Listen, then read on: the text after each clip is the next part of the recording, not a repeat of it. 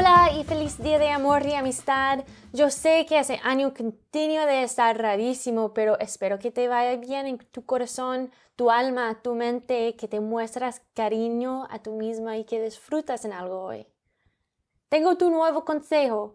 Si ya no estás obsesionada con tu aprendizaje, necesitamos cambiar eso. Me gusta la idea que todos ustedes son obsesionados con inglés, Sara, pero necesitamos más de solo un recurso. ¿Qué te gusta hacer en tu vida? Hacerla en inglés. ¿Eres cocinero? Mira programas de cocina en inglés y busca recetas en inglés. ¿Te gusta leer? Busca algo que tiene la historia en inglés y español de otro lado, en la otra página. Una que me gusta mucho es la tira cómica Calvin y Hobbes. Tengo el enlace por sitio donde puedes leerlo en inglés y también en español cuando no entiendes un parte. Más, yo encontré un otro sitio, dualtext.com, que es una revista para ustedes en inglés con el español al lado. Parece bueno. Si te gusta cantar, puedes continuar con mi estrategia de karaoke tú misma. Ser creativa. Hay muchas opciones y si necesitas ayuda en formar una estrategia, escríbeme. El truco es que necesitas estar absorto en tu aprendizaje. Si siempre parece como trabajo, nunca va a practicar y como ya sabemos, es importante practicar por al menos 5 minutos diariamente y si no tienes ganas de practicar inglés, al menos hacer una sola lección de Duolingo o escucha a música o radio hablada en inglés por un ratico. Si haces las cosas que te gustan en inglés, vas a tener algo interesante decir cuando haces amigas inglesas. Y si tienes amigos quien pueden hablar inglés, va a aprender mucho más rápida también. De ese tiempo en tu aprendizaje, imagino que tienes un grande English vocabulary. ¿Estás usándolo? Puedes hacer intercambios en una aplicación llamada Tandem Language Exchange.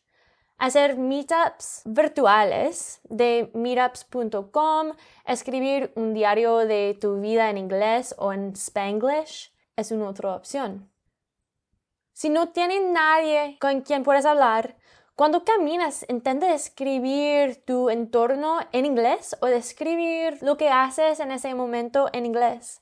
Eso va a formar tu hábito mental de pensar en inglés y cuando encuentras palabras que no tienes, escríbelos en un cuaderno de bolsillo para aprender más tarde. Antes de continuar con la lección, tengo un consejo más que es opcional si quieres pronunciación perfecta o si tengas planes de aprender más que solo un idioma. Es de aprender el alfabeto fonético. El alfabeto fonético permite hacer una transcripción de los sonidos de la cadena hablada. Va a parecer como mucho trabajo extra, pero sería vale la pena aprender esos símbolos para entrenar tu oído y perfeccionar cómo hablas. Yo no, yo no hice ese, lo regreto un poco, de verdad, porque quiero aprender más que solo español. Español fue mi primera, bueno, mi segundo idioma. Y finalmente yo aprendí francés y quiero aprender más idiomas. Si yo tenía ese alfabeto, sería mucho más fácil saber cuándo mi pronunciación fue exactamente correcta. Pero bueno, eso es lo que es. Si tienes esa motivación, es una muy buena idea. Hoy voy a introducirte a un nuevo concepto gramatical que se llama phrasal verbs. Phrasal verbs. P H R A S A L. Phrasal verbs. Son verbos compuestos o verbos frasales. Antes de hablar del tema, quiero recordarte que necesitas ser autónomo en tu aprendizaje. cuando hay un tema que no tiene sentido, es tu responsabilidad buscar en Google cómo se llama ese concepto gramatical. Voy a siempre compartir los que pienso son importantes o confundidas y también si hay algo que quieres yo cubro en una lección del futuro, puedes mandarme un mensaje en Facebook. Lingüísticamente es un concepto difícil. Es un verbo que es modificado de un adverbio. Ejemplos incluyen to get in, to get by, to give up, to take away, to look around. Probablemente suenan familiar, pero son difíciles de recordar para gente que no son nativos hablantes de inglés, pues no te preocupes si ese concepto te toma mucho tiempo aprender.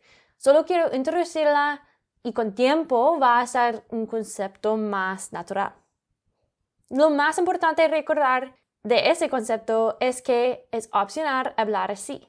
Vas a escuchar ese frecuentemente, pero si solo pones el verbo y no el verbo compuesto con el verbo cuando hablas, es correcto. Conocimiento de ese tema va a ayudarte a sentir menos confundida escuchando a la gente cuando hablan así. Ninguna definición es una traducción directa. Bueno, la mayoría al menos necesitan estar memorizados. Por ejemplo, to give up. Give, to give, es dar. Pero to give up es de dejar de hacer algo, dejar de tener algo, rendirse o alternativamente darse por vencido. Si rompemos esa frase en partes, como yo, yo expliqué, to give es dar. Up es la dirección arriba. Para recordar esa frase, piensa en la acción que haces lanza los brazos arriba en exasperación y eso es como to give up. Si conectas el frase con una idea, puede ser más fácil aprender, al menos para mí. Es así. Un otro, I went out with him. ¿Qué uses de esa frase? I went out with him. Went es el pasado imperfecto de to go. Out significa fuera, pues I went out with him. ¿Es para estar afuera con alguien? No, no, no. Es de salir con alguien en una cita romántica. Evidentemente hay mucho a aprender y la mayoría va a estar absorto en tu memoria del contexto, de referencia pero es vale la pena buscar ese tema por internet y revisarlo.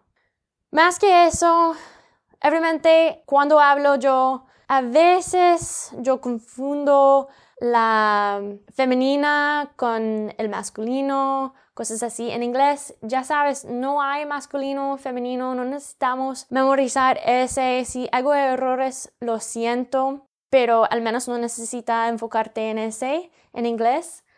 Yo hablo mucho de, gramática en ese episodio. Probablemente necesita revisar verbos, adverbios, adjetivos, cosas así que aprendiste cuando de tu niñez en la escuela, pues uh, búscalos en Google. Eso va a ayudarte mucho, mucho, mucho para aprender cómo puedes hablar correctamente. Ok, finalmente Jerga. La jerga es siempre difícil aprender y puede a veces estar entendida en contexto o de tono de voz. Por ejemplo, ¿conoces la palabra para limón? La que es amarilla. Lemon. Lemon. Si algo es a lemon, si llamamos algo a lemon, como si un carro es a lemon, significa que es mala y compraste algo que no funciona bien, que es feo, algo así. Cuando hablas casualmente con amigos, ellos van a hablar así, particularmente si solo hablan con una sola idioma. Ellos no entienden tu prueba con esas frases y cómo te cuestan. Necesitas aprender de inferencia. Otros son palabras cortitos como cuando decimos because. Porque lo cortamos como cause. Because cambia cause. Por ejemplo, I speak like this cause it's easier. Yo hablo así porque es más fácil. I speak like this cause it's easier. Stay strong. You'll learn bit by bit. Mantenerte fuerte y aguanta el proceso. Vas a aprender poco a poco. That's all for this episode. Es cortito. Quiero que continúes con buena energía ese día, ese mes. Mantenerte fuerte. Continúa aprendiendo. Escríbeme si tienes preguntitas y espero que te vayan muy, muy bien.